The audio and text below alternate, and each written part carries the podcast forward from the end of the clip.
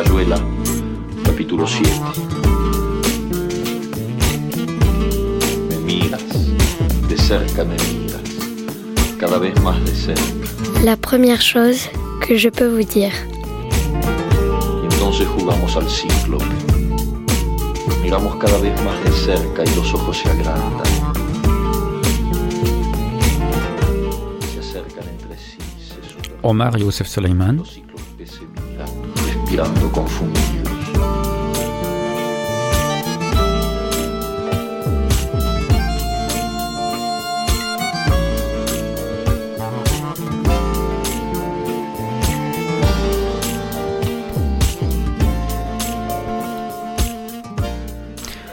la première chose que je peux vous dire, c'est que je suis, je suis flatté d'être dans cette résidence d'écriture.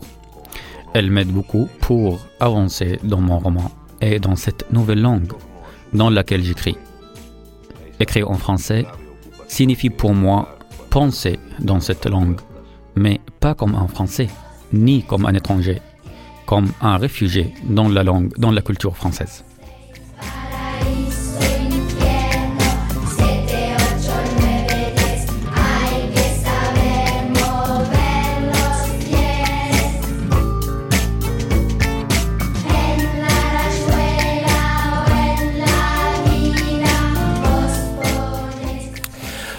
Omar Youssef, bonjour, bienvenue. Bonjour Pascal. Bienvenue dans le, dans le studio de, de Radio Grenouille à la, à la Friche à Belle de Mai, euh, en lieu et place de la librairie Maupetit où nous aurions dû être ensemble. Voilà, Mais pour, bon, c'est c'est comme ça. c'est pour vie, rencontrer, c'est le- le pour rencontrer le public. Alors on rencontre Ouais. un, un petit public euh, ici, euh, de manière confinée dans le, dans le studio, mais on va essayer de, de retrouver euh, ce qu'on essaye de faire euh, euh, pendant les brunchs littéraires euh, avec la librairie Maupetit sur la Canebière, euh, cet échange euh, un peu informel pour euh, parler de ton travail, de ton parcours, euh, de la revue, la première chose que je peux vous dire, et puis de ton projet de résidence. Alors un petit mot et, et- et tu vas me, tu vas m'arrêter si évidemment euh, ça va être extrêmement euh, court, euh, essayer de de réduire euh, une vie et particulièrement les dernières les dix dernières années à, à quelques lignes, euh, c'est un peu périlleux. Tu es né en 1987 euh, à une quarantaine de kilomètres au, au nord de Damas, en Syrie. Euh, tu as eu un baccalauréat scientifique en 2005, mais tu as euh, étudié la littérature arabe à l'université de, de Homs. Et tu as d'abord été journaliste pour euh, des journaux arabes, correspondant de la presse syrienne pour des journaux arabes. Est-ce que tu fais encore ça? Est-ce que c'est une activité de journaliste qui est complètement terminée pour toi, qui a disparu? Oui, en fait, d'abord, j'ai étudié le- la littérature arabe parce que, bon, d'abord, j'ai étudié la, euh, le bac scientifique parce que dans notre famille, c'était un peu la honte d'étudier la littérature. parce que je viens d'une famille très, très scientifique. Mes parents étaient dentistes, euh, mes oncles et mes tantes étaient entre pharmaciens, pharmaciennes, euh, médecins, euh, etc. Et toi, tu étais Mais, un peu le mouton noir, Justement, j'étais un peu, amateur de voilà, littérature. un peu exceptionnel.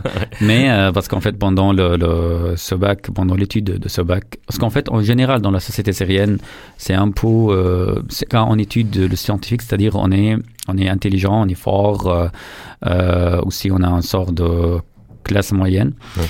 Mais euh, la littérature, ce n'est pas du tout le cas, sauf que je ne suis pas du tout programmé pour étudier la- le scientifique, donc j'ai choisi de continuer ma vie dans la littérature. Euh, en France, j'étudie plus, bah, je travaille plus comme un correspondant. J'ai Ouais. tra- travaillé auparavant quand je suis arrivé en France pour un site euh, internet français, euh, arabe, anglais qui s'appelle Syrian Told. C'est pour Mhm. garder la mémoire syrienne, euh, pour archiver la mémoire syrienne pendant la révolution. Euh, pas comme on l'archive ou pas comme on la raconte dans, la média, dans le média traditionnel, c'est-à-dire au- dehors du régime et de Daesh, on raconte la vie quotidienne des Syriens euh, pendant, ces, euh, pendant ces manifestations, pendant ces mouvements. Mais aujourd'hui, euh, comme euh, bah, depuis quand j'ai commencé d'écrire mes, euh, mes romans en français, je travaille plus comme un correspondant, euh, mais euh, j'écris de temps en temps des chroniques dans des journaux français, donc je ne dis plus que je suis euh, un journaliste, que c'est un grand mot aujourd'hui pour moi, mais je suis plutôt chroniqueur dans Oui. des journaux français. Alors, il faut dire que tu, es, tu as quitté euh, la Syrie, euh, obligé de, de, de, la, de la quitter, puisque tu étais, tu étais menacé en mars euh, 2011 euh, pour euh, te retrouver en 2012 euh, en France, à Paris, euh, où tu vis euh, désormais. Et comme tu viens de le dire, et comme on l'a entendu aussi dans le, texte que tu as lu, euh, tu écris euh, aujourd'hui en, français et tu es partagé. D'ailleurs, tu as fait un petit lapsus, c'était intéressant, non, pas seulement euh, réfugié dans la culture française, mais tu as dit dans la langue française aussi. Vrai.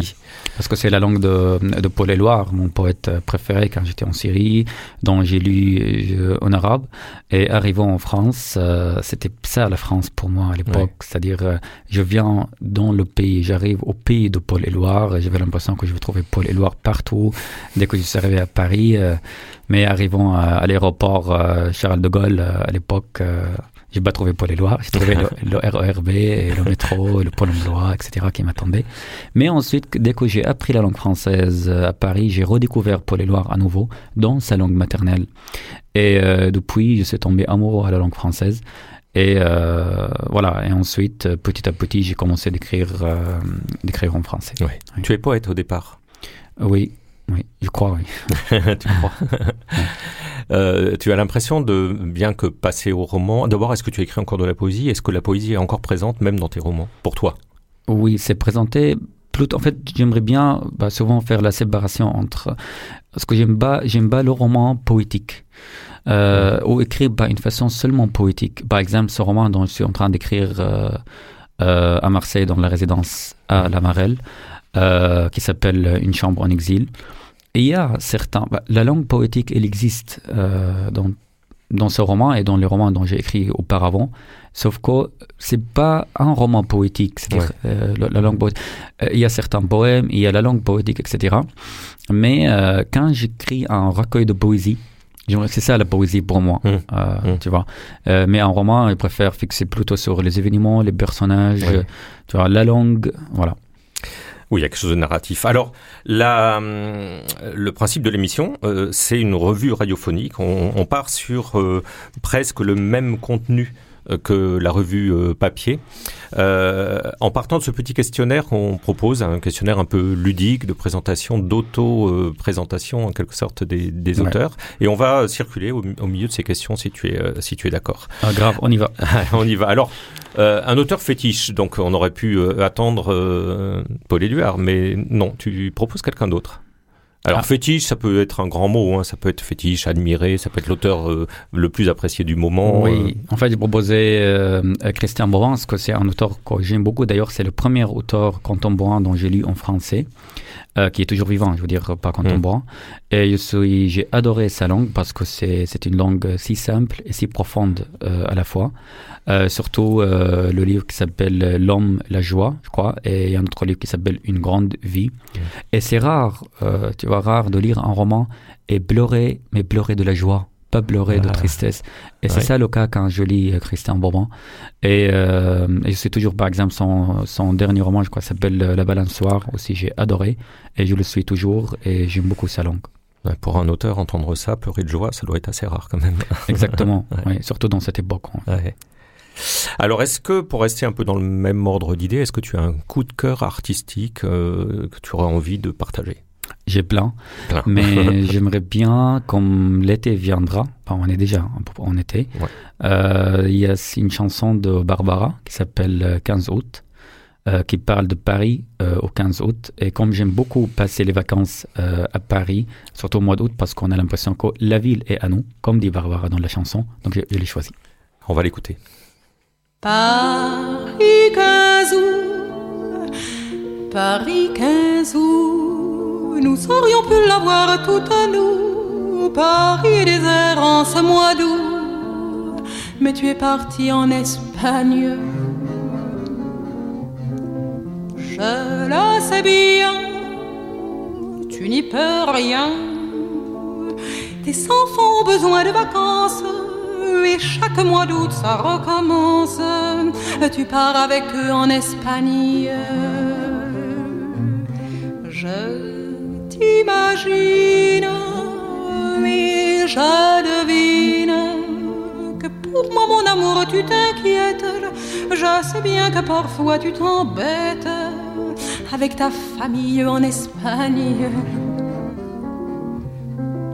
Il n'y a pas, il n'y a pas que ce qui s'aiment et qui s'émerveillent que ceux qui rêvent d'aller au soleil, qui s'en vont ensemble en Espagne. Et tout cela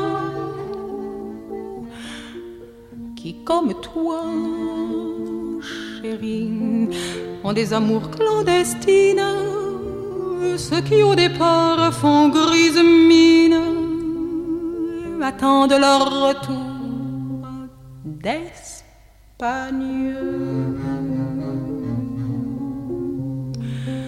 En attendant, en attendant, soyez heureux près de vos enfants et n'ayez pour moi aucun tourment Demain, je pars seul en Bretagne. Voilà, avec euh, l'humour de Barbara qui vient parfois de manière euh, inattendue. C'est euh, ces Parisiens qui partent en Espagne cette année, je pense que c'est raté. oui, malheureusement, mais ça va venir. Ça va toujours garder l'espoir. tu étais à Paris pendant le, le, confinement. Oui, c'était c'était comme ça, c'était Paris vide. c'était un peu comme un 15 août ou Disons, c'était pas vide comme 15 août, mais plutôt c'était une ville de, fantômes en fait, de fantômes. Euh, D'ailleurs, c'était un des moments vraiment très très riches pour moi euh, vivre le confinement à Paris parce que ça m'a fait penser à un autre confinement dont j'ai vécu en Syrie, euh, mais pour une autre raison, c'est-à-dire pour me cacher d'être, pour éviter d'être arrêté par la police du régime de Bachar al-Assad pendant trois mois à peu près. Et j'ai passé le temps en, fait, en faisant la, la comparaison entre ce confinement actuel et euh, le confinement euh, en Syrie. Et je trouve en général, on a vécu tous des moments euh, si riches, si, si paradoxal pendant mmh. cette époque. Et enfin, heureusement qu'on est, qu'on est sorti. Est-ce que le, le, mot de guerre qui a été prononcé tant de fois t'a pas fait t'as pas énervé euh, parce que évidemment quand on vient d'un pays qui est vraiment en, guerre et d'entendre d'entendre quelque chose euh, d'aussi fort alors que évidemment on a affaire à une situation exceptionnelle et, difficile et, et qui a effectivement des morts. Mais qu'est-ce que tu as pensé de cette utilisation du mot guerre? Je crois que c'est une utilisation politique mais je me demandais si c'était vraiment l'actualité ou la, la situation en général, parce que certains nombres de politiques, ils, ils choisissent derrière certains mots pour certaines euh, cibles, certains, certains buts, mais euh, ce n'est pas forcément euh, le cas. Alors, il y avait un autre coup de cœur artistique hmm. que tu, évoques dans la, dans la revue. Peux nous en oui, parler En fait, c'est une pièce de théâtre de Catherine Moskowitz c'est une euh, metteur en scène euh, qui a fait une pièce, qui a mis une pièce, euh, s'appelle Le pire n'est pas toujours certain, qui a été jouée au début de cette année dans le théâtre la MC93 à mmh. Paris. Elle était jouée aussi à Limoges, je crois, l'année dernière. Et j'ai beaucoup aimé cette pièce parce qu'il parle de, il raconte la vie des, des, des migrants et qui arrivent en France, surtout de l'Afrique. En même temps, il raconte un peu l'administration française et aussi il raconte le, euh, bon, la vie de, de, l'administration. Et il a, il a, par une manière euh, humoriste. Il y a beaucoup d'humour dans la pièce. Et c'est-à-dire c'est si triste et si, si joyeux, c'est-à-dire on rit beaucoup. Et en même temps on voit à quel point c'est douloureux. Et d'ailleurs les artistes qui jouent dans la pièce euh, sont, sont magnifiques, j'ai beaucoup aimé. Alors, on, continuera le questionnaire tout à l'heure, mais ça, nous donne peut-être l'occasion de parler de ton projet de, roman, enfin du roman que tu es en train d'écrire aujourd'hui, puisqu'il mm. est question euh, justement d'exil, de, réfugiés et de la, manière dont on peut euh, arriver dans un pays étranger. Euh, vivre, vivre une nouvelle situation. En fait, c'est un roman, comme je viens de dire tout à l'heure, s'appelle Une chambre en exil. Euh, qui raconte la vie quotidienne de, de banlieue parisienne, comme, comment on vit, comment un étranger qui vient euh, de la Syrie, euh, il vit dans ce, dans ce banlieue, dans la région parisienne, surtout dans une ville qui s'appelle Bobigny, dans le nord-est de la Syrie.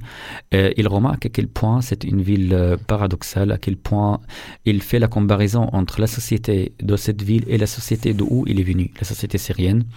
il y a pas mal de points partagés entre les islamistes les islamistes qui existent, qui sont si nombreux dans la banlieue, dans une ville comme Bobigny où il y a plusieurs mosquées, mais il n'y a aucune librairie, par exemple, malheureusement. dans une ville où il y a des gens tellement malheureux qui sont des dealers de shit, par exemple, ils discutent avec eux, ils discutent avec euh, plusieurs personnes d'origine arabe parce que comme ils viennent de, du monde arabe, il arrive à comprendre et les autres, c'est-à-dire les autres le comprennent et il comprend les autres à travers cette langue euh, euh, origine. Et donc il vit, en fait, il y a trois thèmes dans, dans, dans ce roman. Sa vie intime parce qu'il reçoit la mort, la mort de son père de la Syrie qui est mort en Syrie. Euh, pendant qu'il est seul dans sa chambre à, à Bobigny. Et il y a aussi euh, la vie de actuelle, actuelle et la société syrienne, et il y a aussi la, la société de, euh, de la banlieue. Mais le, il vit dans, dans, dans la comparaison. Donc c'est ça les, les sujets principaux du, du roman. Tu avances bien tu as l'impression que tu, Écoute, tu, es content de ton, de ton travail euh, ici. Euh, la, la, sortie est prévue pour quand? Tu sais déjà à peu près ou je ne sais pas, trop tôt? Euh, Je ne sais pas exactement, mais euh, oui, j'avance très bien parce que je suis dans un. c'est vraiment Marseille. Je trouve que c'est une ville vraiment inspirante. D'ailleurs, euh, par exemple, j'écris sur euh, la société de mon lieu. Je trouve qu'il y a pas mal de points partagés entre euh, certains, certains niveaux sociaux ici à Marseille et la société où j'écris, ou sur laquelle j'écris dans ce livre. Et je suis dans un appartement tellement confortable. là, je profite d'aller à la terrasse pour écrire ce que j'adore. Ça, c'est vraiment inspirant. et je suis vraiment content. Voilà. Et je suis dans une époque marseillaise joyeuse. Ouais. Dans, dans, le questionnaire, il y a, on, pose cette question-là aussi. Est-ce que les résidents, les résidentes qui arrivent ont, un a priori sur Marseille? Toi, tu as, tu as dit une ville inspirante. Donc ça confirme pour toi. C'est vrai, parce qu'en fait, c'est une ville vivante. Euh, et moi, j'aime beaucoup la ville, les villes où il y a beaucoup de monde, il y a beaucoup de mouvements. Euh, quand on discute avec des gens. Euh, et en plus, ce qui est aussi intéressant à Marseille, c'est-à-dire il y a les deux côtés. On a les, le côté de, on a la nature, on a la mer et on a la société vivante. Mmh. Vous voyez. Donc tu vois, donc on a, on a, on a, on a les trois côtés et ce n'est pas évident dans, dans des autres villes. Ouais. Mmh. Euh, alors c'est paradoxal aussi parce que dans la question est-ce que tu as un agacement, tu as répondu je ne supporte pas le bruit. Bah, à Marseille, euh...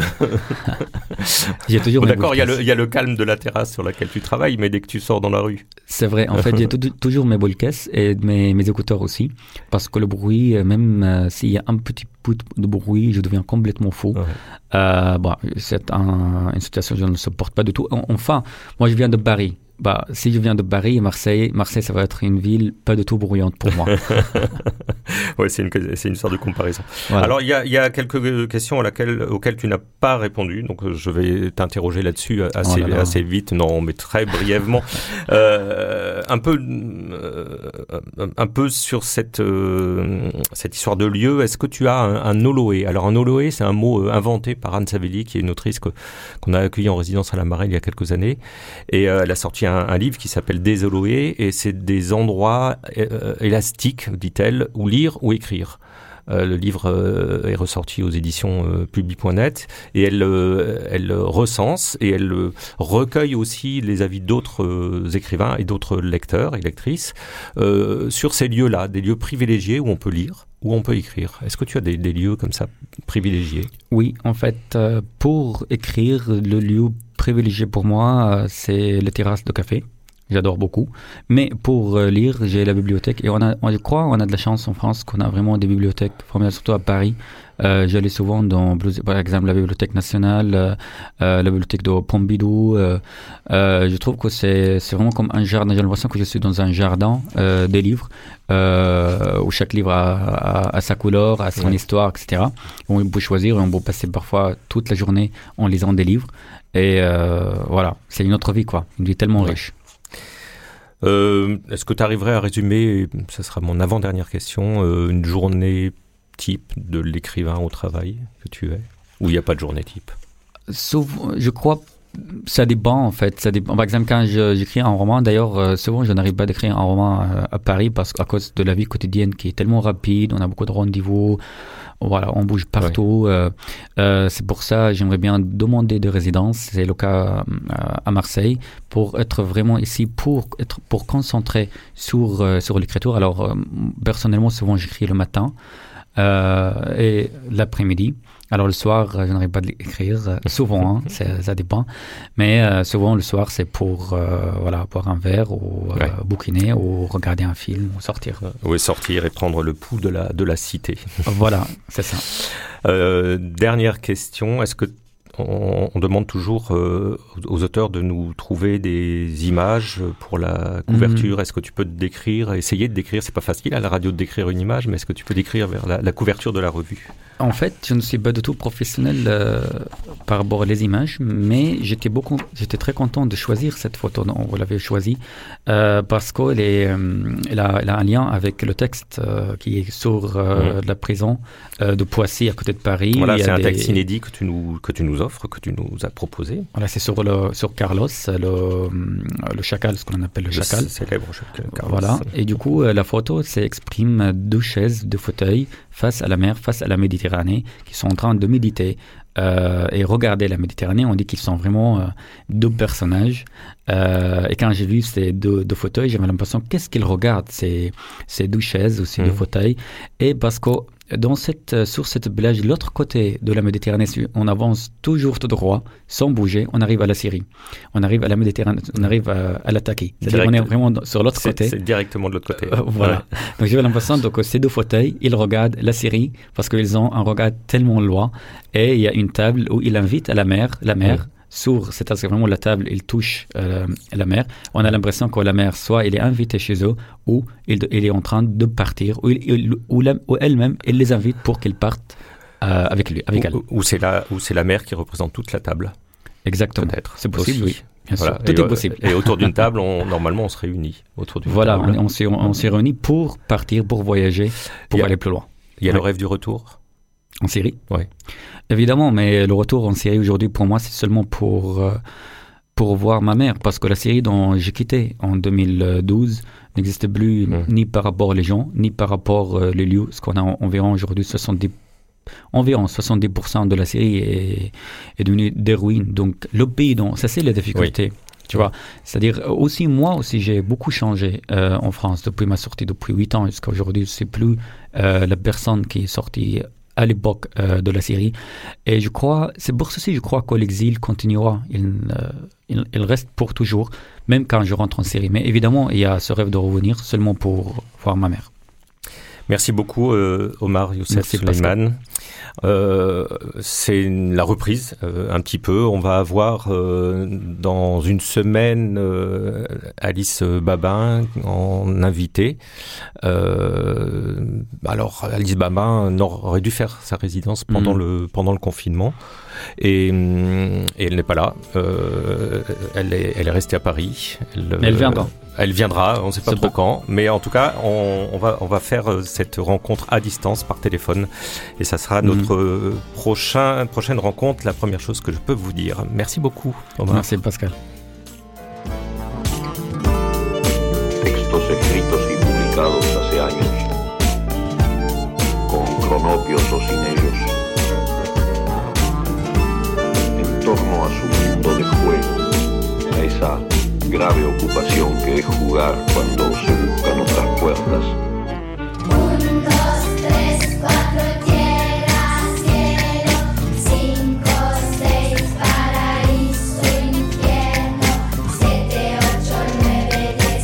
La première chose que je peux vous dire est une revue, radio et papier, dont le titre est inspiré par la première phrase de La vie devant soi, le roman de Romain Gary et Milajar.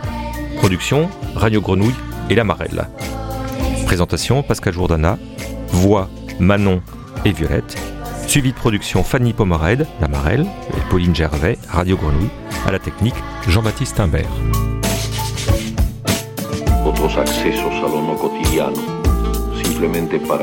La Marelle est une structure hébergée à la friche Belle de Mai qui encourage l'émergence de nouveaux talents littéraires et facilite les échanges entre les écrivains et le public. C'est à la fois un lieu de création, d'accompagnement à la production et de diffusion.